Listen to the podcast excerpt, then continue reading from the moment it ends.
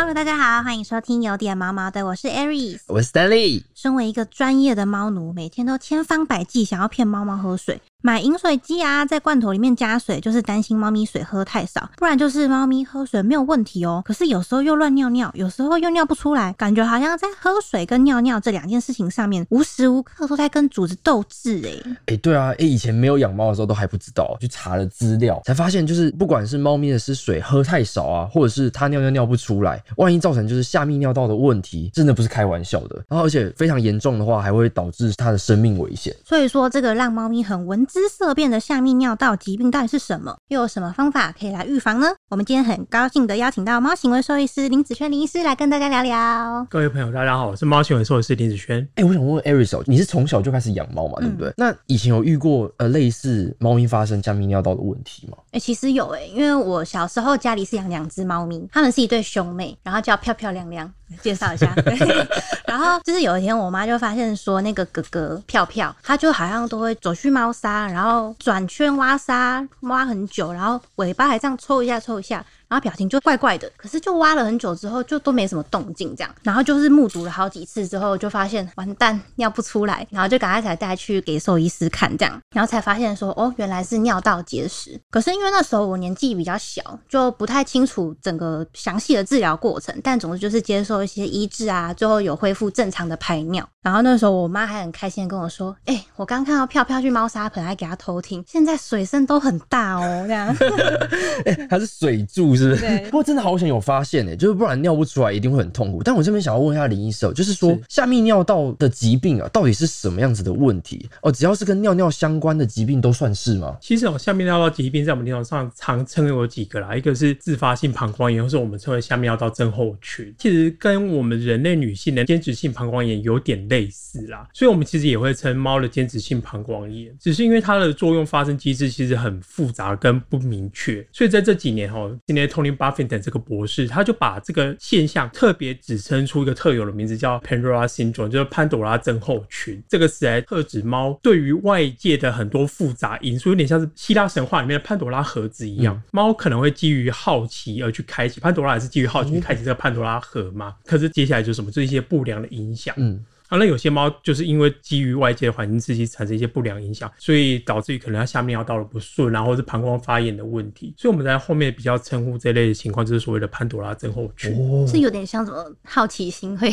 害死一只猫的感觉。对 对对，所以是猫咪接受到一些外在的刺激，比较负面的东西，然后会产生一些压力，它都会反映在泌尿系统这样的感觉，对不对？呃，泌尿系统其实是它反映出一些在中枢神经对一些压力刺激产生不良反应的时候而表现出来的其中一个症状。它具体上会有什么样症状？像我刚刚讲说，我们家猫咪票票这种尿不出来，是不是也算其中一种？对，其实有几种情况，比如说尿不顺、随意排尿、血尿，然后包包含排尿过程阻塞困难的情况，其实都是这类疾病可能我们可以在临床上看到的。哦，那这样听起来下泌尿道的问题啊，很广泛诶，几乎只要跟尿尿相关有问题，其实都是可以分别到下泌尿道的问题。是是是没错那它的症状是不是也有分轻重，或者是说它有分前期或后期？其实依它的轻重，最主要是会从它的排尿过程有没有受到阻塞去区分呢、啊。哦，那其实最严重的情况当然就是完全阻塞，因为完全阻塞的猫，其实在七十二小时之内就会有生命危险。所以如果我们有看到它反复见到猫砂盆嚎叫，可是你去踩奇怪都没有尿块，猫猫又很紧张的反复来回，那我突然间说不要再等了，就赶快把它带到动物医院里面去看哦，因为这个问题其实很严重。但可是大家都知道说，猫咪就是一种很会逞强的动物。像可能我们饲主啊，现代人的生活作息嘛，常常会因为工作还是什么的关系，比较少有机会，就是非常仔细的每次都好好的观察猫咪尿尿的状况。那有没有什么方法可以尽早的察觉，或是判断说，诶，这就是下泌尿道出问题了呢？其实哈，我也不会鼓励大家去去盯着猫尿尿，你不要没事拿摄影机在拍它啦，或者是你就双手一插，这边看它有没有尿尿，压力很大。不要讲猫，你人自己也是这个样子嘛。啊，所以其实最重要的是什么？因为猫不会自己去冲马桶啊，或者是铲猫砂啦。所以如果可以的话，我会建议大家要养成定期去清理猫砂盆的习惯。那最理想情况是每天至少清两到三次，不要说什么两三天清一次啦，或者是等猫砂盆满了跟垃圾桶一样再把它倒掉。因为你的猫如果当下有状况，你就可以知道，比如说原本我的猫尿块都很大一块，比一个乒乓球要再大一点点，可是今天碎成很多小零散的小沙块，或者是猫砂盆里面出一些异样的颜色，比如说红褐色，哦，那可能有带有点血尿的问题存在。那你当下要知道，这个至少是近期就是刚刚或者什么时候就发生的，而不是隔了好几天后再把它带去送，因为多半会拖延过我们的黄金治疗时间。所以是等于是猫砂它那个凝结成块的那个模式，就有点像是我们可以去判断猫咪它上厕所情况的一个依据的感觉。没错，没错。其实我们觉得很多事主啊，最最大的困扰其实是说，我们今天发现呃猫咪尿尿出了问题了，哦，但是再怎么样想破头都想不清楚，说他们到底经历了些什么。可以请医师帮我们解惑一下，就是刚刚讲到潘朵拉症候群，这个到底是什么样子的一个情况？那会造成下泌尿道的疾病，到底会有什么样子的一个影响？这样是，就我刚刚前面提到的那个 C. A. Tony Barnington 这个博士，他一直底下所有潘朵拉症候群的猫，它们共同都有个特殊的现象，就是它们的中枢压力反应系统的回馈其实很不好。我简单讲一点，就是这些猫容易受到惊吓，这些猫容易因为外在一点刺激而感到紧迫，甚至有压力，甚至产生身体上负面回馈行为出现。那这些成因其实我们可以分三大项去谈呐。第一个当然就是先天的遗传，比如说早年生活压力的问题。那这个研究在我们的人类身上有看到，比如说猫妈妈跟人类妈妈在孕期期间外界的环境压力，或者是动物对它的紧迫攻击，那间接会造成这一只产下来的后代，比如说幼猫，它明明它生活在一个衣食充足的人类家庭里面，可是他先天就是畏畏缩缩的，容易受到惊吓。咪咪猫妈妈的个性比较外放开放，嗯，好，这是一个研究。那另外一个就是这只猫妈妈没有受过什么惊吓或紧迫，这只猫它天生个性就比较避暑、比较胆小怕人。那其实经过遗传，也有可能会带给我们的幼猫这样子的个性，这是一个遗传。那第二个是后天的，比如说我们的饮食习惯、我们的喂养方法，包含这只猫是否会肥胖，影响到它尿液的生成，或是尿道是否会受到挤压压迫的问题，这个影响到我们下面尿道的表现。然后再最后一个就是我们环境给予的部分，环境给予的部分，比如说你猫砂盆不好使用，比如说过于狭窄、过于高，或者是它自己会发出一些怪声音，或是你摆的位置不对，造成多猫家庭去竞争，或者是摆在猫不太愿意去的地点，那一样也会造成猫在它的下面尿道表现上有一些比较不良的情况产生。哦，这就是我们所谓的潘多拉症候群的成因的特性啊。哦，那我这边想要另外突然想到一个问题，想要另外请问林医师哦，就之前我听过有一个网红啊，他自己在网络上分享他自己的猫咪在治疗他自己下面要到的一个时辰的一个阶段，但就是他这些经过里面，就有网友表示啊，说是不是有可能是因为他们家有养很多只猫的缘故，所以导致他们压力有点大。想请问一下医师，说多猫家庭的竞争那是什么样子的一个情况？那他们心里到底造成什么样子的一个临床上面的一个问题？我觉得这问题是真的问的很好。我我先讲，当然多猫家庭它连带会造成猫咪压力的比例，相对于单猫一定会比较高，因为猫并不是一个群居型的动物。那他们对于地盘资源的竞争，可能也因为他们想要的东西都相近，所以连带来讲，猫一来不会分享，二来我们要的东西大家都会想要。我跟你合作有可能是暂时的，或者是我就不跟你合作。嗯，我们彼此都是竞争者，所以连带来说，在多猫家庭中容易产生一些纷争或压力或冲突的事件。可是，在焦虑这一件事情来说，我们的潘朵拉症候群其实是一个焦虑的慢性疾病，在我们内科里面应该被注意到慢性疾病。那如果他是成为焦虑症的话，绝对不会像我常在讲说，哦，就是你觉得猫的心情不好。什么叫做你觉得猫的心情不好？我往往问我的饲主，因为有时候来看我门诊，他觉得猫的心情不好，我就去问他：你有看到猫的食欲下降吗？比如说我们人的情绪不好的时候，或是压力、工作压力大的时候，你可能会有两个反差：一个要么就是没有什么食欲，比如你很紧张，然后就要上台唱歌、跳舞，或者是干嘛的，你绝对不会想要上台前哦，心情很放松来吃个大餐这样子，没有，你通常都是放松了才吃大餐。另外一个很极端的情况就是你变得暴饮暴食，你把你的舒压模式。放套在吃东西这件事情上面，好，所以他的饮食习惯有没有很明显具体的改变？第二个，从饮食习惯改变影响到什么？他的健康状况，暴饮暴食也好，或者吃的过少也好，你的体重一定会改变，你的营养摄取一定会改变。比如说营养不良，或者是营养过于极端，所以它体况也会产生一些很明显的变化，比如说过瘦、过胖。那在猫身上更可以看得到，它有一些随着营养不良造成的皮皮毛的变化，比如说皮毛变得暗淡、粗糙，或者是凌乱，然后包。含在这样子紧张的模式之下，有些猫它睡的有可能更少，或者是更多，但不是真的睡着，有点像是各位有办法，你们看过那个像松鼠烂猫，或者是你把你家猫带到动物医院去，那可能它就有两个情况，一个是瑟缩在笼子的底部，眼睛都睁大大，然后眼前放了一盘食物不敢去吃；另外的对比情况就是你看那只猫躲在猫砂盆里面，眼睛都闭起来的状况。可是你说它真的有睡吗？没有，我只要手一接近它，马上就弹起来，它还假睡，它还逃避现实，眼睛闭了起来，躲在旁边这样子。哦，所以这一些都是我们看得到焦虑跟压力放在猫身上的明显变化。所以我都会告诉我的饲主说，如果你们的猫没有这么明确的一些变化，哦，那我通常不会担心到它有焦虑症的影响。但同样的反过来说，如果各位朋友你担心的话，我都会建议你带着你的猫到动物医院里面去就诊，去理清一下。因为我有一个蛮好奇的是，医生你在自己的可能临床经验上面有没有观察到说，刚刚我们讲到这个下泌尿道问题，它会不会有一些，比方说性别啊，或是年纪，甚至什么季节之类这样的比较明显的差异？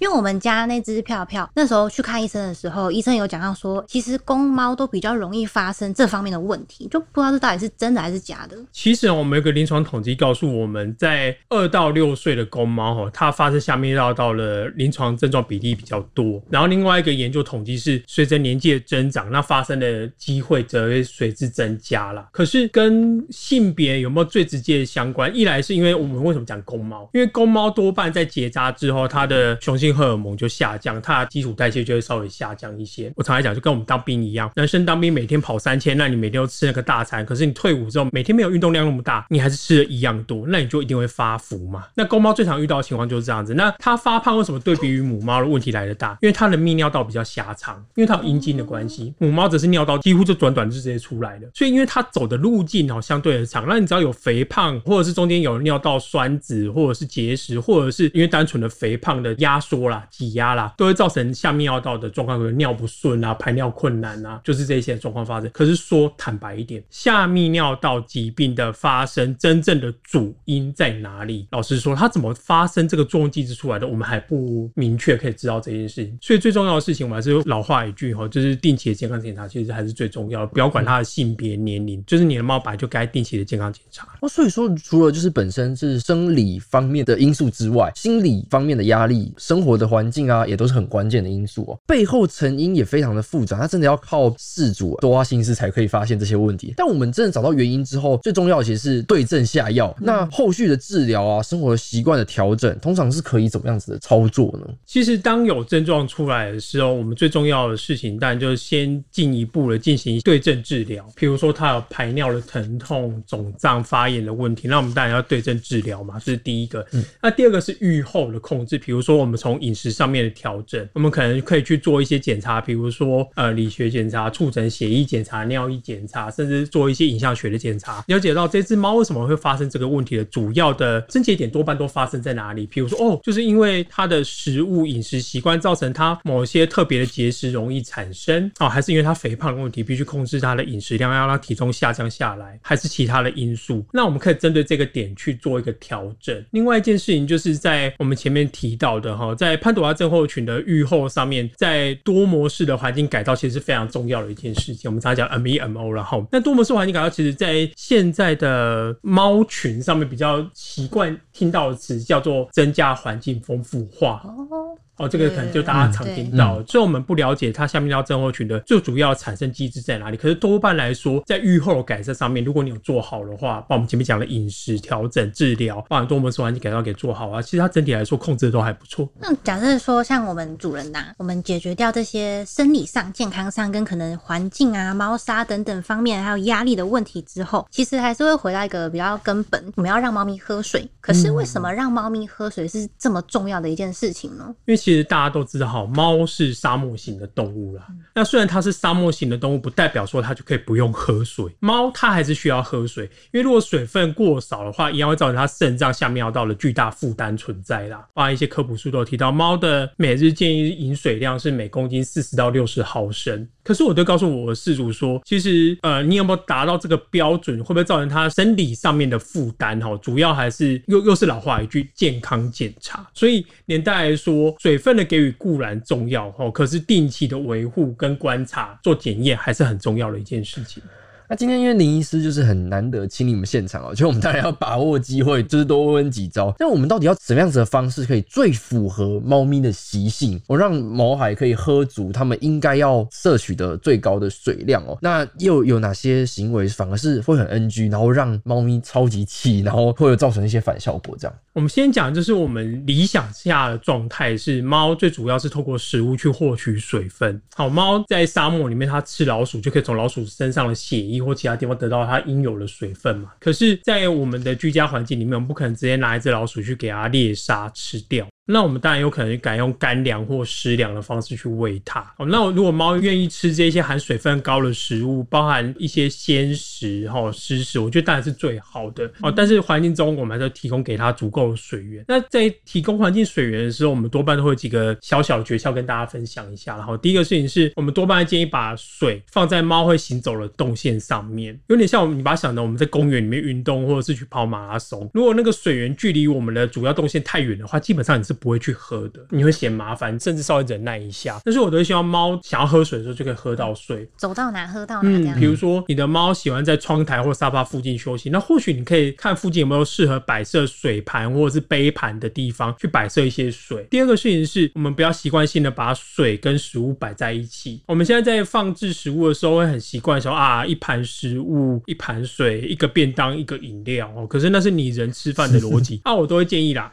因为猫在喝水，水它的判断依据主要来自于水源有没有异味。啊，猫的味觉很差，嗅觉很好，所以食物的气味会造成水源的干扰，这是最基本的逻辑。所以我们都建议说，水哈尽量不要跟食物摆在一起啦，这是第二个。啊，第三个事情是不要勉强去灌猫喝水，因为你抓着猫。强迫他做一件事情，无论你做的事情是对他有益的还是怎么样，哦，包含喂药这一件不必要的事情，如果做的太过多的话，对猫来说就是生活中的一块巨大压力哦。所以我们还是鼓励尽量让猫自主性去饮水，包含或许你可以在食物里面添加一些水分，但是有一些 NG 情况就是除了强迫灌水以外，就是我们把这个东西哦弄得过于稀释，你要强迫猫去吃这样子的东西，因为连带我刚刚前面有讲，猫是一个很依赖嗅觉的动物，所以你大量在套水的时候，有可能。第一个冲淡它的口感跟气味，所以猫就不会喜欢吃。第二个情况是，好猫吃了，年代来讲，因为它的水分过多，然后固体食物残渣量本来过少，它就很容易进入饿的状态，永远吃不饱。然后或者是因为为了要吃饱，你不断的喂它而变过胖的状态。好，所以怎么去拿捏一样好，我建议跟兽医师讨论看看，他目前有没有一些特殊情况，你预期的喂养方式，或者是你在家里面工作的时间诸如此类的。如果你时间很多，想帮猫做鲜食，那可以跟兽医师讨论一下该怎么做哦。啊，如果你想要用商业食物来喂的话，那你该在什么时段怎么运用，或者是挑选特别的食物，我觉得这都是很好的。像刚刚医生有讲到说，可能在食物上的挑选，可以选可能就是适量加水，帮它补充一点水分。可是如果我们家猫咪就是它本身也不太爱喝水，打死不吃罐头，它就是只爱干粮的话，那有没有可以从其他的方面或是其他的方式下手来预防这个下泌尿道的疾病呢？这件事情我还是会如同我前面讲的，就是你们在喂养的过程里面，可能这只猫自己特别的习惯、喜好，甚至厂牌、口感的上面的选择。但是我通常都会建议你们，好不要过度紧张这一件事情。为什么我们这么强调定期的健康检查的重要性？其实因为我们必须了解到这只猫在目前的喂养模式里面有没有特别的状况产生。如果没有，多半都没有的话，那其实我认为放轻松养就好了。那我们可以多方面的找一些可能，比如说适口性好的干粮啦，也符合我们的卫生标准、营养标准的干粮，或者是湿粮去喂它。反正只要猫愿意吃，那没有什么特殊状况。如果你特殊需求一样，去跟兽医师讨论，在一起来想办法解决。这样如果没有的话，我认为大家就放心松养就好了，不要想太多了。没错，猫咪不爱喝水也别担心，因为冠能推出了猫泌尿保健配方饲料，低镁成分有助维持猫咪的泌尿道健康，还有添加特殊活性益生菌 B C 三十，有效提升猫咪免疫力，维护肠道功能。除了干粮以外，也可以搭配冠能成猫泌尿保健功能性主食餐包，让猫咪开心吃饭的同时，也能无痛补水，再也不用跟主子斗智喝水啦。因为猫咪真的是一个比较敏感、纤细啊，却又同时很会忍耐的动物。就像李医师经有提到说，除了可能先天体质、健康上面的因素之外，他在日常生活中遇到的大小事情，最后很有可能会成为压力，然后反而去影响到他的健康。我觉得医生刚刚讲一个重点超重要，就是有些饲主就会对猫咪到底有没有喝够量的水这件事情压力很大就。是过度要求。对，就要求自己，然后就搞得好像主人压力很大，猫咪压力更大这样。嗯对，然后反而就会搞得猫猫好像诶、健康的方面又更不好了。但其实我们今天讨论的下泌尿道其实只是其中一个类别啦，因为很多问题都是要靠主人去很用心跟努力的去观察，去找到说我们人类跟猫咪要怎么样相处才是最放松自在的，才可以让猫咪陪我们久一点哦。